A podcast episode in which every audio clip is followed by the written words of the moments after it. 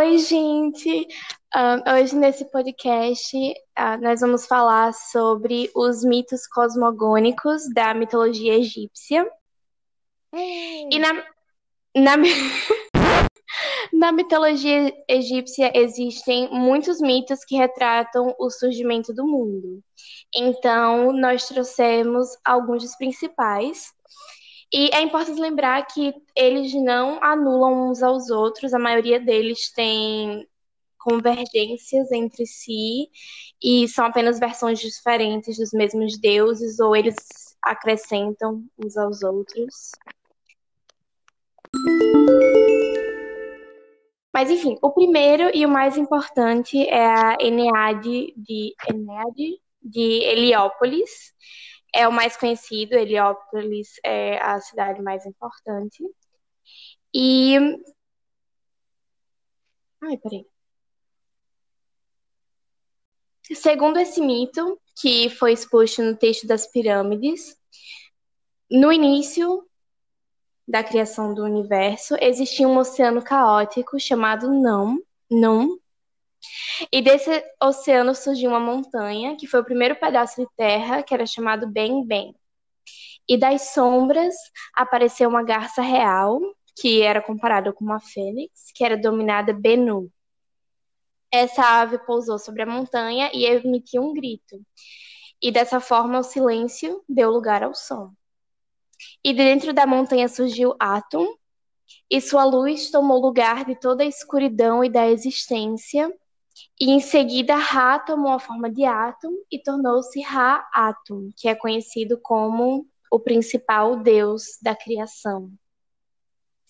Atum cuspiu seus filhos e vomitou suas filhas, entre eles o deus Shu, que era relacionado com o ar atmosférico. Depois surgiu a irmã Tefnut, que era associada ao orvalho e à umidade. E em seguida eles tiveram filhos, a partir de sua união estável, que eram Jeb e Nut. o primeiro tornou-se a terra e o segundo tornou-se o céu estrelado. E basicamente esse foi o início de todas as coisas. Mas em seguida, Ra não queria que ocorresse a criação de novos deuses, então ele ordenou que seu filho separasse os dois netos, Jeb e Nut, para que eles não pudessem ter nenhum tipo de relação e originar mais deuses. Por, é, Shu, em obediência ao seu pai, fez a separação de seus filhos, colocou, colocando-se entre o céu e a terra, Porém, um outro deus chamado Thoth tentou ajudar os dois irmãos e para isso ele jogou e venceu uma partida de Senet com o deus Khonshu, que era o deus da lua. E assim originou-se os cinco dias no calendário egípcio. E os dois jovens deuses puderam se relacionar, e com isso eles tiveram é, seus filhos. Osíris, relacionado com a vegetação e também conhecido como Rei dos Mortos, Isis, que era a deusa da magia, Seth, que era o deus do caos e do deserto, e Neftis, que era a deusa protetora das tumbas. E ela também era relacionada com a mumificação.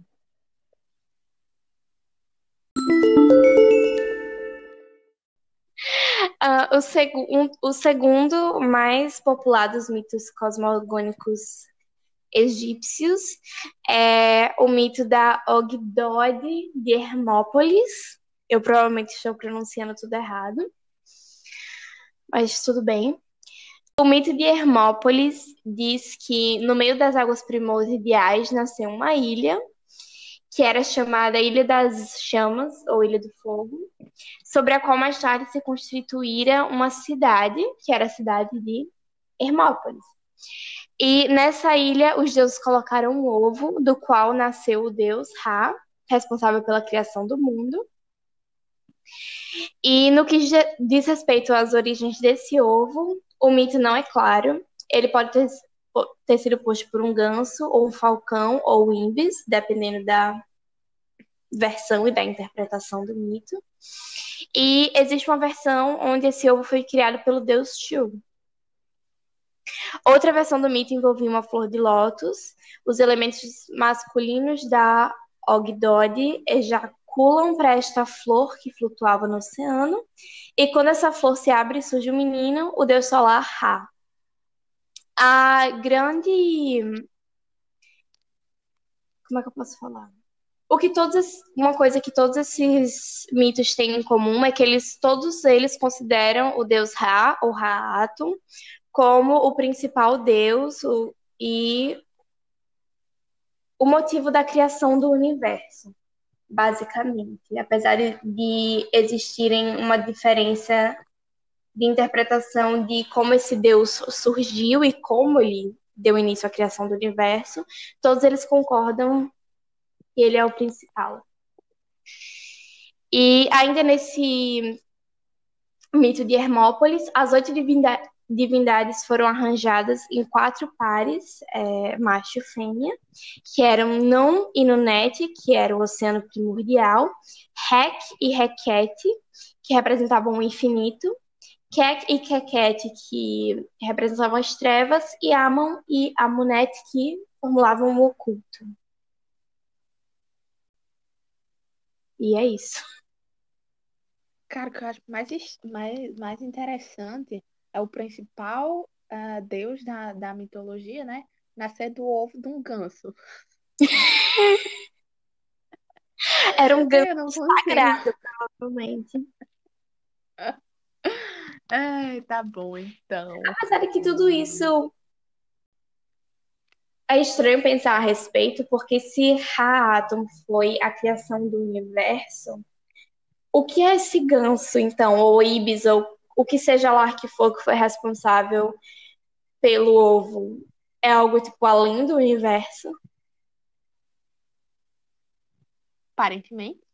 Fica o questionamento. Por isso que eu acho que a versão mais acreditável seria que foi criado pelo deus Shu, porque aí seria um outro deus mas isso significaria que Raaton não é o deus principal, porque ele foi criado por um outro deus.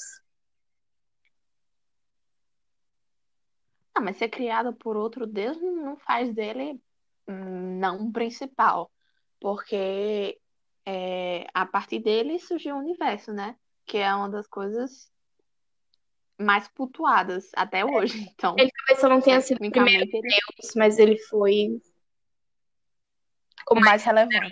É, relevante. Enfim, o último mito que nós vamos trazer é o mito da criação da tríade de Mênfis. A cidade de Mênfis era a capital do Egito, no Antigo Império, e dominava uma tríade composta pelos deuses Pita, sua esposa Sekhmet e os, o filho deles, Nefertum. Nesse sistema, Pita, Pita, eu falo Pita, associado aos artesãos, era o deus criador de tudo, inclusive dos deuses e da alma de cada ser, o Ka. Ele era representado como um homem com um corpo mumificado, e ele era simultaneamente Non e Nunet, que estavam associados ao oceano primordial, e gerou Atum a partir de seu coração e da sua língua, pois para os egípcios o coração era o centro da inteligência e para o sistema de Mênfita a língua era o centro do Criador. Esse sistema não rejeitava a Enéade de Heliópolis, ele apenas considerava Pita como criador desta e Ato como um agente da vontade de Deus. Então ele seria uma representação dos deuses de Pita. Sekhmet era uma deusa feroz, representada como uma leoa, ou como uma mulher com cabeça de leoa, que, segundo um mito, tinha atacado a humanidade por esta ter desrespeitado Ra. Em seu aspecto mais doce, Sekhmet era a deusa da cura. E Nefertum, Nefertum, o filho deles, era o deus da felicidade, sendo representado como um jovem com uma flor de lótus na cabeça. É, é importante ressaltar que os egípcios eles tinham essa crença no antropomorfismo, onde a maioria dos deuses era representado normalmente com a cabeça de algum animal e o corpo de um ser humano. Raaton, por exemplo, era representado com a cabeça de uma águia.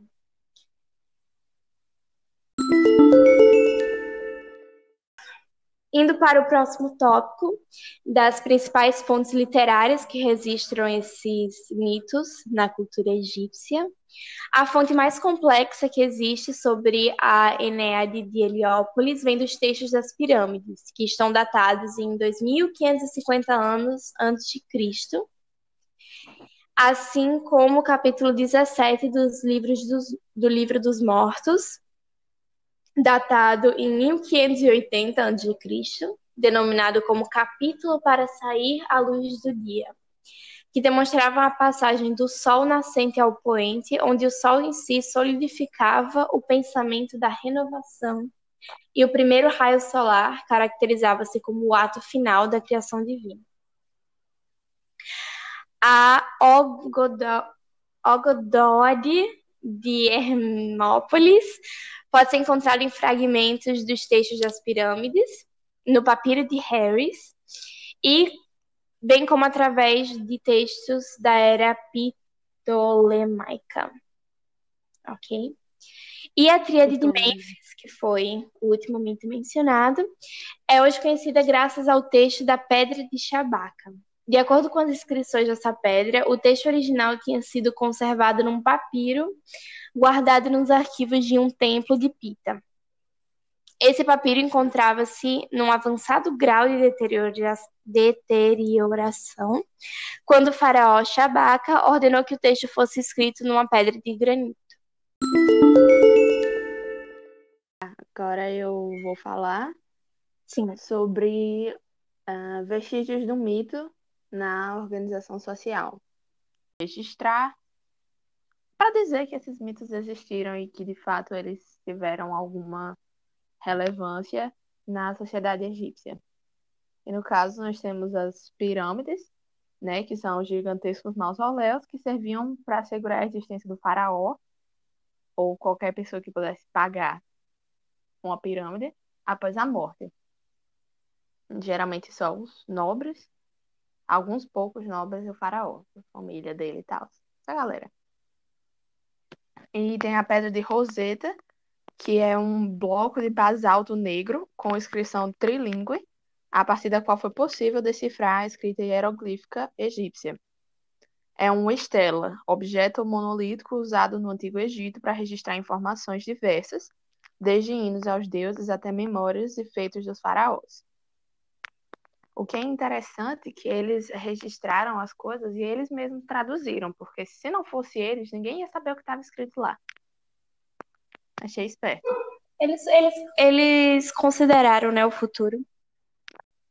Ah, e para os egípcios, o nascimento do mundo estava tá estritamente ligado ao que eles têm diante dos olhos todos os dias, o Vale do Nilo.